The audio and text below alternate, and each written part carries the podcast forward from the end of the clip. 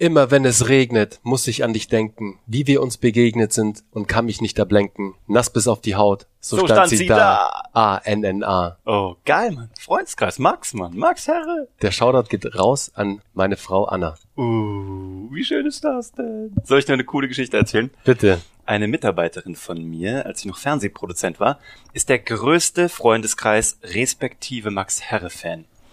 Und sie hat ihn nie getroffen. Und dann irgendwann hat sie ihn in Berlin nach einem Konzert getroffen. Warum auch immer, sie ist da irgendwie in Backstage rumgehampelt. Frag mich nicht warum. Und dann war er schon 40. Und sie trifft ihr größtes Idol. Und weißt du, was das Einzige ist, was sie zu ihm gesagt hat? Boah, siehst du alt aus. Das ist der einzige Satz, der aus ihrem Mund gekommen ist, für den sie sich ihr Leben lang geschämt hat und auch heute Oh, noch wahrscheinlich. shit. Crazy. Sie sagt, Ey, sie konnte nichts anderes Max sagen. Herre. Und das hat sie ihm ins Gesicht gesagt. Das war das Einzige, was aus ihr rausgekommen ist, weil sie auch so gezittert hatte und so nervös war. Und das Einzige, was rauskam, war, boah, siehst du alt aus. Oh shit. Herzlich willkommen bei Geschichten, die verkaufen. Und äh, ihr wisst, der, das Intro immer, der andere, der gerade nicht gesungen hat, weiß nicht, was kommt. Das ist True Story. Das ist nicht geplant. Wir haben auch echt hier immer den großen Stress, dass wir immer ganz aktuell jetzt noch ein Lied vorbereiten müssen. Es ist wirklich, es ist wirklich ein krasser Stress. Ja, es ist wirklich, es ist wirklich ein Stress, den wir uns nur für euch geben, für euch da draußen, damit ihr einen schönen Sonntag habt. Und wir piesacken uns auch immer so geil, so, haha, heute bist du dran. Und dann so, damn it, ich muss noch ein Lied vorbereiten. Oh, Mann. Aber es geht um Geschichten und Lieder erzählen gute Geschichten. Und ähm, wir haben eine gute Frage bekommen, gell? Total. Und das war eine echt, wirklich gute Frage, die mich auch erstmal kurz, also die hat mich zum Überlegen gebracht. Und es war so, hm, das ist wirklich reasonable. Ja, die kam auf in der Q&A bei unserem äh, jetzt achten und abschließenden Call von der achten Woche bei Geschichten, die verkaufen in der Ausbildung.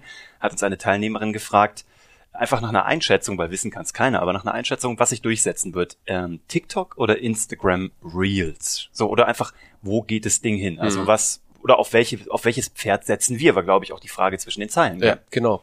Und man hat es ja schon mal gesehen. Es gab ja schon mal einen ähnlichen Fall mit Snapchat damals, als Instagram die verschiedenen, ähm, ja, es war nicht mal Filter. Was, was hat denn, was hat denn Instagram da eingeführt? Snaps. Die Snaps, genau. Die, Snaps, Stories. die Stories, genau. Es war die, hey, Ja, schau. das war so, schon so lange her, gell, So lange denkst, so, her ist es schon und weiß. so präsent ist es und so normal ist es, dass du eine Story Einfach, als, ob, als, raushaust. ob, als ob sie es erfunden hätten. Ja, gell? total, Ja. total.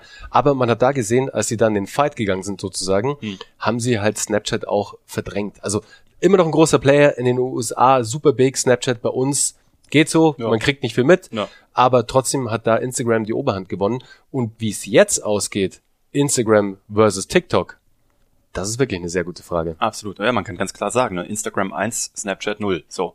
Aber, und ist auch nur so eine Theorie, aber auch das, was ist, was ist stärker? Ein Snap oder eine Story? Alleine vom Wort her. Mann, Leute wollen Geschichten, Leute wollen gute Stories. Und ich glaube, dass alleine die Benennung schon schlauer war als Snaps. Ja, das ist was anderes. Also, ne, bist du sofort bei einer Snapback oder irgendwie. Keine Ahnung, aber Ja. das sei nun mal dahingestellt, so Pseudo-Theorie. Aber ähm, unsere Antwort war auch ganz klar in dem Call, dass beides seine Berechtigung hat, dass du jetzt noch nicht absehen kannst, wo es hingeht.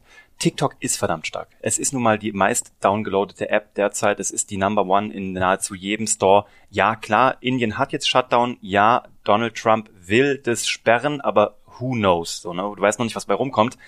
Die Frage ist, glaube ich, eher, welche Target Group willst du erreichen? Genau. Und deswegen auch da wieder, wenn du deine Target Group nicht kennst, ist es schwer zu sagen, auf welches Pferd soll ich setzen. Wir zwei nutzen ähm, TikTok einfach als Spielplatz, richtig? Und, Und und, vor allem als Inspirationsquelle für Voll. Content. Voll. Das sagen wir auch unseren mit äh, unseren unseren ähm, Menschen in der Ausbildung immer wieder. Leute, das ist wie TikTok ist wie eine Bez also eine eine eine äh, lustige Filmschule. Es ist ein Trainingstool, weil wenn du wissen willst, wie ein Pattern Interrupt geht, also ein kurzer aufmerksamkeitsheischender Moment, der gut filmisch umgesetzt ist, dann musst du einfach nur TikTok gucken. Und vor allem alles mit einem Smartphone und einem Ringlicht meistens. Nicht mehr. Exaktamente. That's ne? it. Wir haben das sogar, sogar ohne Ringlicht. Jetzt, wir haben uns ja unser zwei Tage Retreat gegönnt, haben so ein Creative Retreat gemacht in einem schönen Hotel in äh, Garmisch.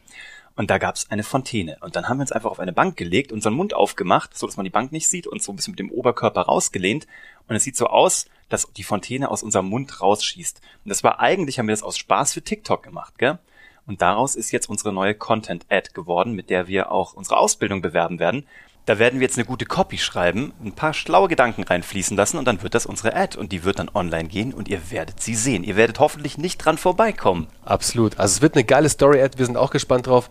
Wie gut sie funktioniert, keine Ahnung, aber es ist auf jeden Fall ein geiles Interruption-Modus whatever. Du wirst auf jeden Fall aus dem rausgerissen, Ja. wo du gerade drin steckst. Und darum geht's immer, weil ganz im Ernst, wenn du geile, super shiny Ads siehst, ja, die sehen dann gut aus, aber ob du draufklickst, ist die andere Frage. Und weißt du, was das Problem ist? Dein Gehirn ist darauf trainiert, solche Shiny Ads zu erkennen. Genau. Und das ist das Problem. Du filterst sie gleich raus. Du erkennst sie sofort. Es ist kein Pattern Interrupt.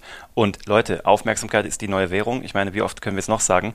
Du brauchst diesen kurzen Stolperer. Und den kriegst du halt, wenn du zum Beispiel mal auf TikTok ein bisschen Zeit verbringst und merkst, wie da die Leute in dieser sehr kurzfristigen und sehr kurzlebigen Umgebung des Feeds ganz schnell deine Aufmerksamkeit Ja, wollen. so Boom. Und da sind Experten. Also guckt euch das mal an. Absolut. Einfach inspirieren lassen, auf TikTok ein bisschen abhängen. Lass dich nicht zu krass einsaugen, weil die App, Gefährlich. Ey, die App saugt dich mal ganz schnell weg.